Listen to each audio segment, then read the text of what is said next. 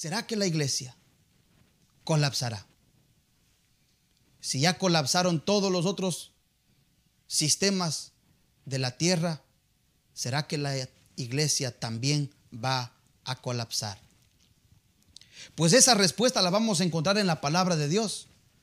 Y quiero que usted mismo sea testigo, abriendo las escrituras, para que usted pueda manejarlas en el día de hoy con la información que nos provee la bendita palabra de Dios. Padre, te damos gracias por tu palabra. Amado Dios, gracias por este tiempo de entrenamiento espiritual. Gracias por este tiempo de alimento espiritual. Gracias por este tiempo de quebranto espiritual. Cualquiera sea la obra que tú has planeado para nosotros en este día, Señor, estamos abiertos y estamos disponibles, como lo hemos dicho en repetidas ocasiones. Háblanos, Señor, porque nosotros, tus siervos, te escuchamos. En el nombre de Jesús te damos gloria y honra, Señor. Amén y amén. Hermano, glorifique a Dios ahí en su casa y compartamos juntos la palabra de Dios. En primer lugar, quiero mostrarle algunas de las eh,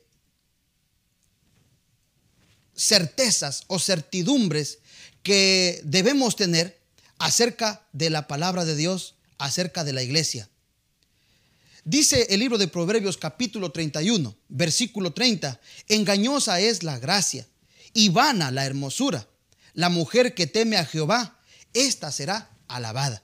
Y como estamos en el Día de la Madre, empiezo diciendo el Proverbio 31, 30, que recita, la gracia, lo exterior, es engañoso, porque eso se deteriora y finalmente desaparece. Pero la mujer que teme a Jehová, la mujer que es temerosa de las cosas de Dios, la mujer que en su mente, en su corazón, está teniendo reverencia a las indicaciones de la palabra y está siendo una sierva de esa escritura sagrada, si está dejándose guiar por el buen pastor Jesucristo, entonces el Proverbio 31 recita, esta mujer será alabada, será reconocida, será aplaudida, será notorio ver a una dama como ella. Y por eso que hoy en día, en este mismo momento, yo le invito y le insto a todos los hijos, a todos los esposos, a todos los caballeros, a todos los seres humanos que puedan extender una alabanza, un reconocimiento, un aplauso, una sonrisa, un abrazo, un beso a aquella mujer.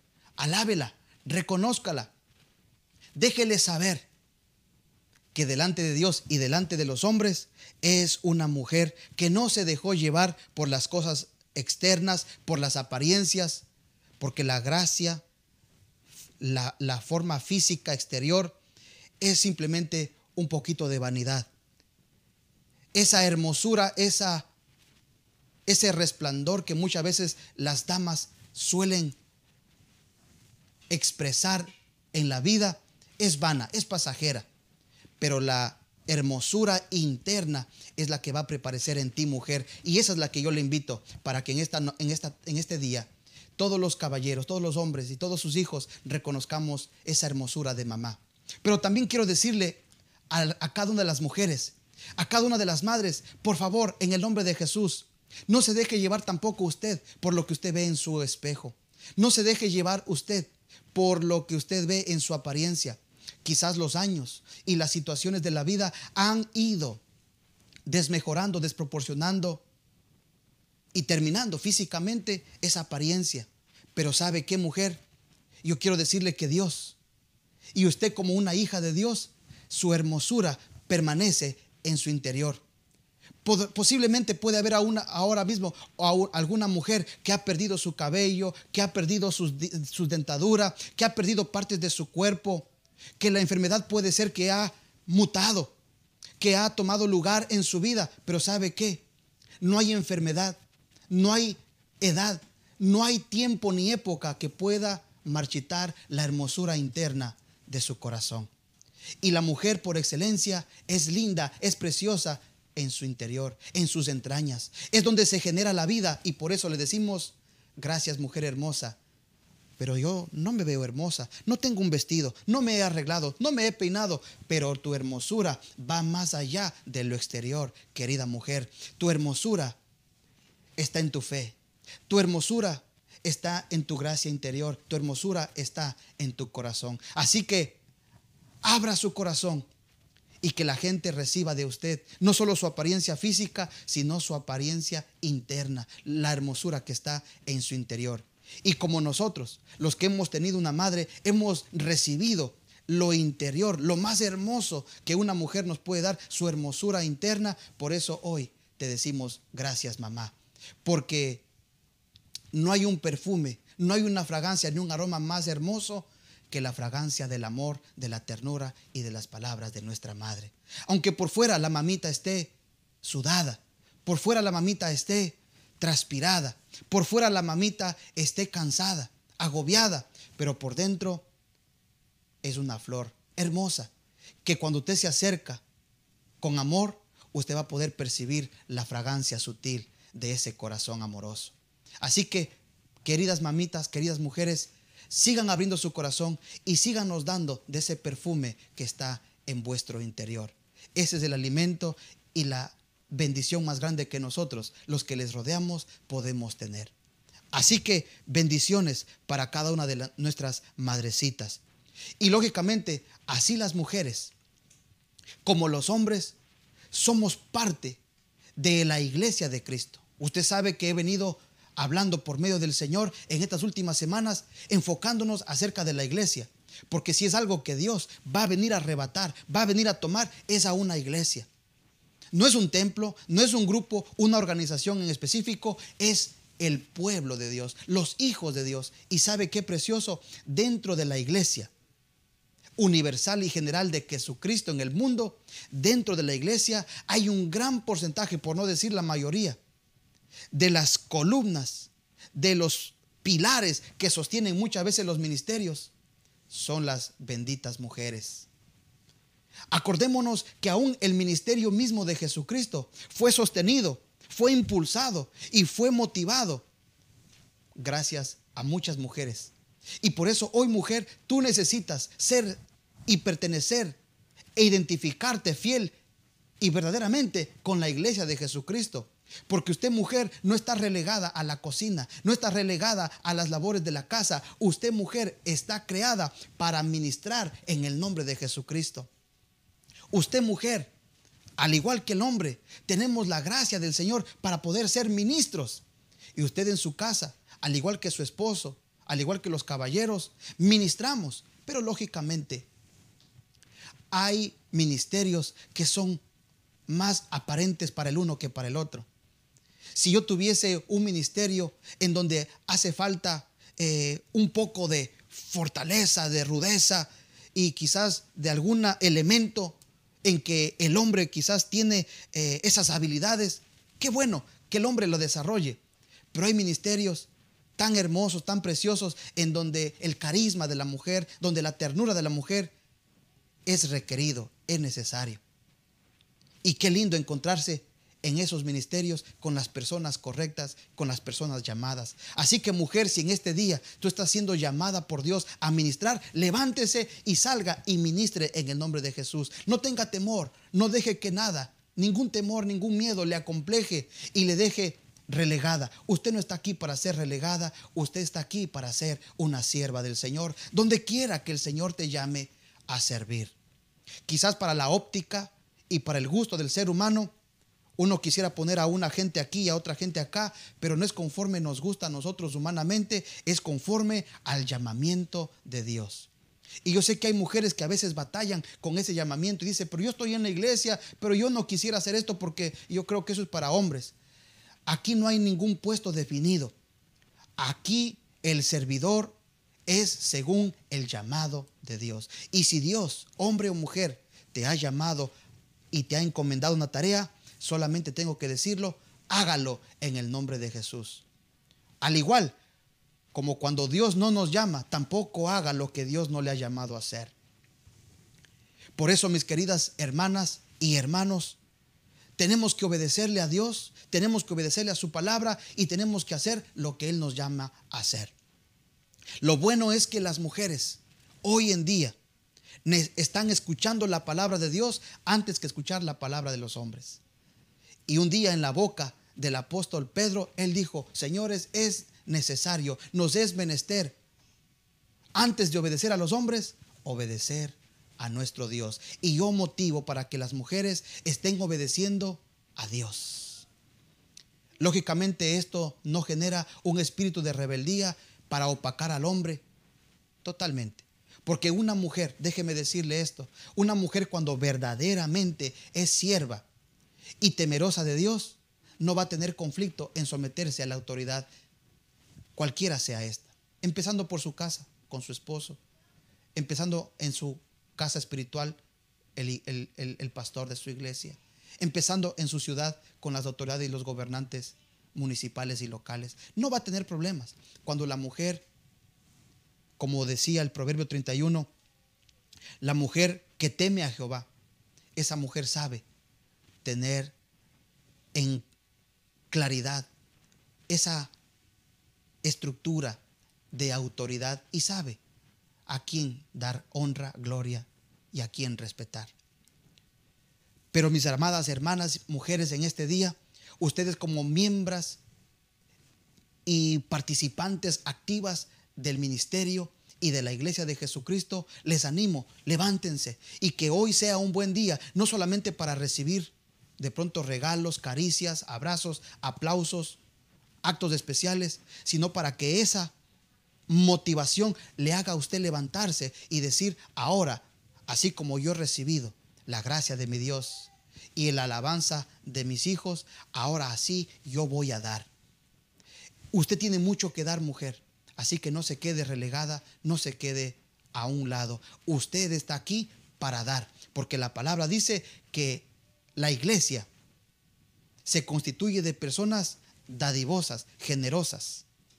Y la mujer que da es una mujer bienaventurada, porque es más bienaventurado dar que recibir. Así que mujeres, yo sé que ustedes han dado mucho, pero que ninguna situación ni ninguna otra eh, situación de la vida le detenga. Siga dando de todo lo que Dios ha puesto en su corazón. Porque así por gracia recibiste, así por gracia vamos a dar, declara el apóstol Pablo. Y dentro de la iglesia hemos dicho entonces, si la iglesia entrará en un colapso al igual que los otros sistemas. Pues hoy, queridos hermanos, según la palabra del Señor y según lo que en esta introducción he venido diciendo, solamente la iglesia colapsaría por dos razones. Número uno, porque Dios retrocediera su promesa y dijera, ya no quiero nada, me arrepiento de todo y dejo todo tirado, que sabemos que Dios no es así y Él su promesa lo cumple. Y si algo va a pasar es el cielo, la tierra, pero lo que Él ha dicho en su palabra no va a pasar. La segunda razón por la cual la iglesia podría colapsar es por la misma situación de que nosotros, tanto los hombres y ahora, como hemos dicho desde comienzo, las mujeres, que muchas veces son el pilar y el fundamento de los ministerios locales en las iglesias, si nosotros nos rendimos, si nosotros tiramos la toalla, si nosotros guindamos los tenis, los guantes, si nosotros nos damos por vencido, queridos hombres y queridas y hermosas mujeres, solamente si nosotros nos damos por vencidos y nos dejamos derrotar y nos olvidamos de la fe y de lo que Dios ha hecho por nosotros y de dónde nos ha sacado, ahí la iglesia colapsaría. La primera está garantizado que no va a pasar porque Dios cumple su palabra. Y lo que Él ha dicho cumplirá. Y él dice, vengo pronto y mi galardón conmigo.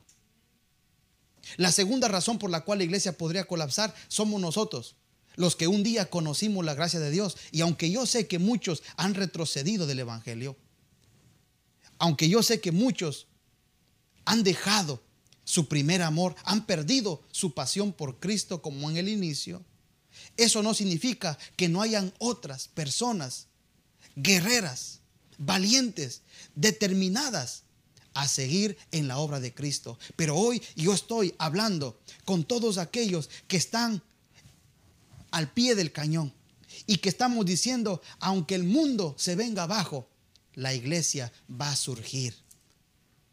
¿Por qué, mis queridos hermanos, tengo esa convicción? Porque la palabra de Dios nos dice que aunque el justo cayera siete veces, con todo Jehová lo levantará nuevamente. No importa, la iglesia puede estar adormecida, puede estar golpeada, puede estar como un boxeador, noquea, en knockout.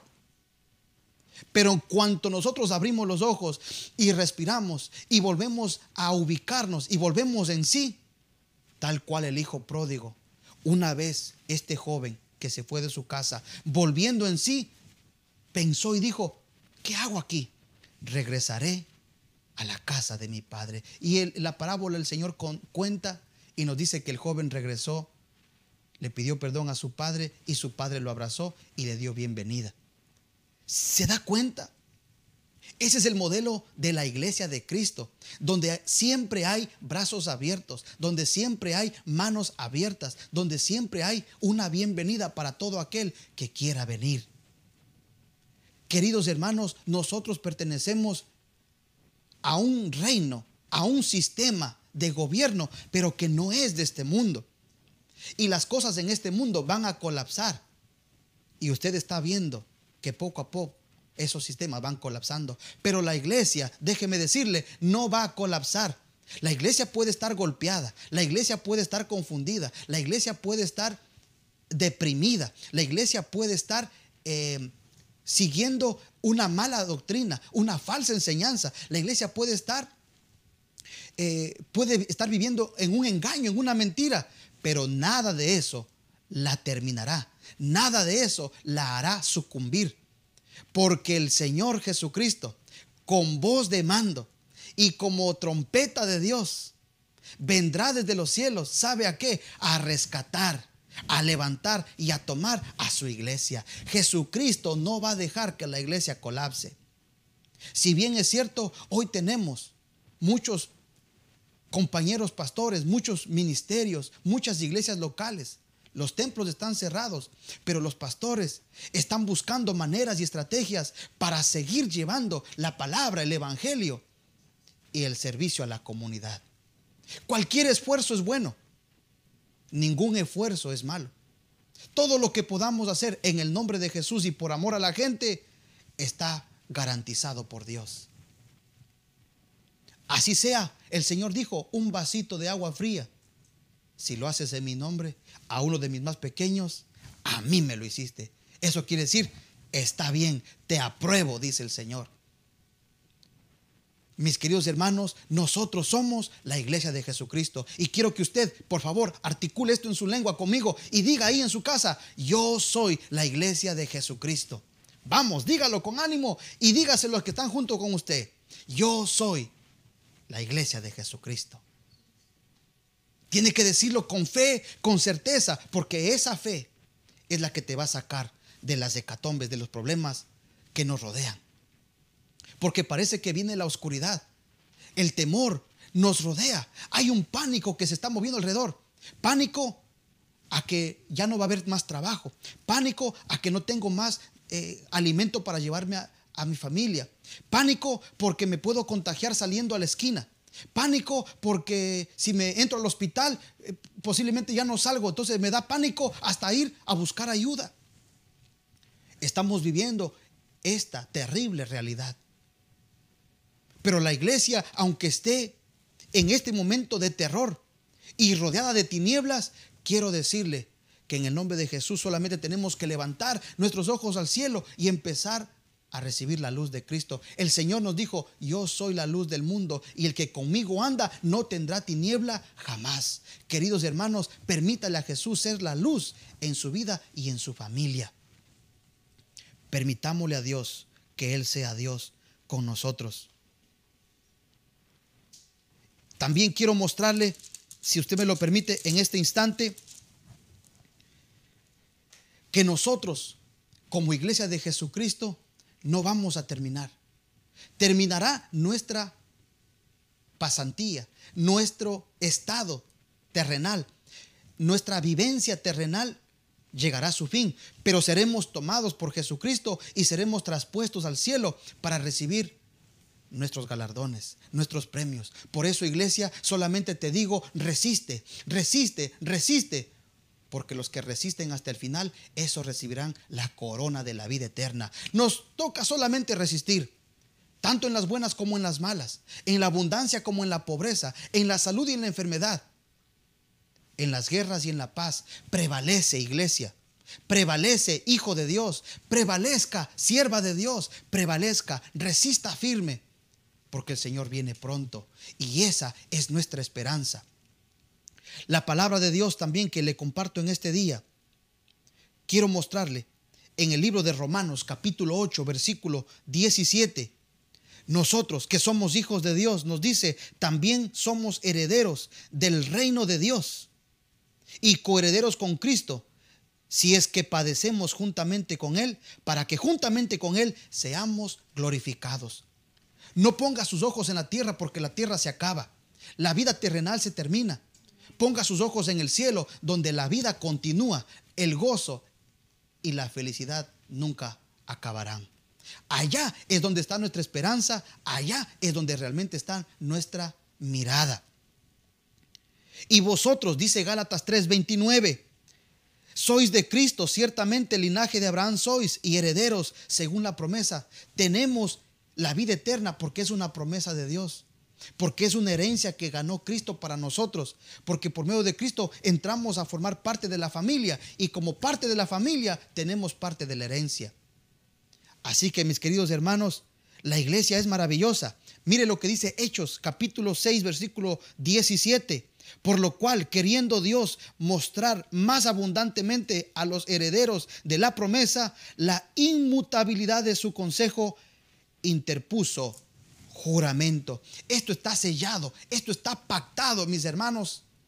Por eso que la iglesia cada día se fortalece. Y si está caída, si está confundida, si está em, desarmada, si está aturdida, nos volvemos a levantar nuevamente con esta maravillosa palabra de Dios que está prometida y que está sellada y que está juramentada por el mismo Dios. Así que no hay nada ni nadie que nos pueda separar del amor de Dios. No hay nada ni nadie que nos pueda arrebatar la promesa juramentada por Dios.